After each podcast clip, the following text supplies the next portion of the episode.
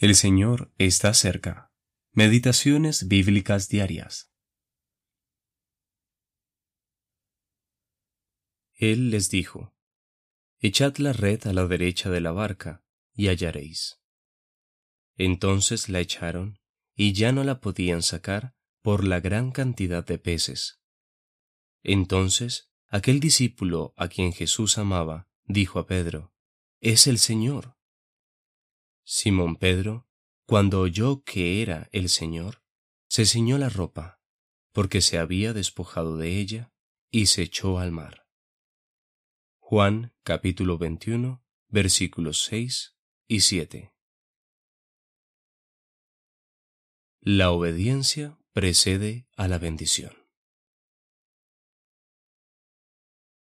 El Señor Jesús les había instruido a sus discípulos que fueran a Galilea, Marcos capítulo 16 versículo 7, no a pescar. Pedro tomó la iniciativa de volver a su anterior ocupación, y seis discípulos más se unieron a él, aun cuando algunos de ellos no eran pescadores. Esta iniciativa estaba destinada a ser infructuosa. Pero la tierna petición del Señor al rayar el alba Hijitos, ¿tenéis algo de comer? Versículo 5. Manifestó su carácter paciente luego de la resurrección, tal como lo era antes de la cruz. El franco reconocimiento de su fracaso les abrió a los discípulos la oportunidad de obedecer, y esto trajo a su vez la bendición que siempre proviene de la obediencia. Aquellas experiencias anteriores en el lago junto con el Señor debieron bombardear la mente de Juan cuando atestiguó la abundante respuesta a su promesa. Hallaréis. Sin duda, es una escena milenial. Los 153 peces representan la cosecha de las naciones a partir de la predicación del Evangelio del Reino. Pero también nos representan al Señor como aquel que nos ama y nos atrae a sí mismo en toda situación.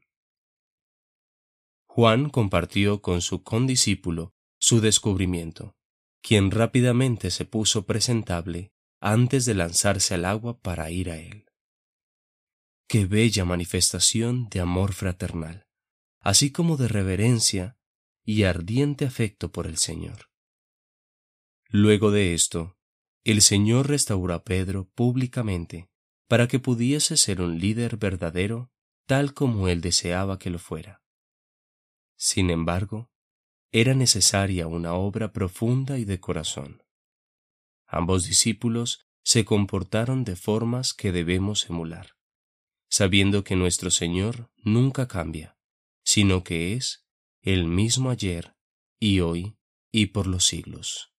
Hebreos capítulo 13, versículo 8. Simon Atwood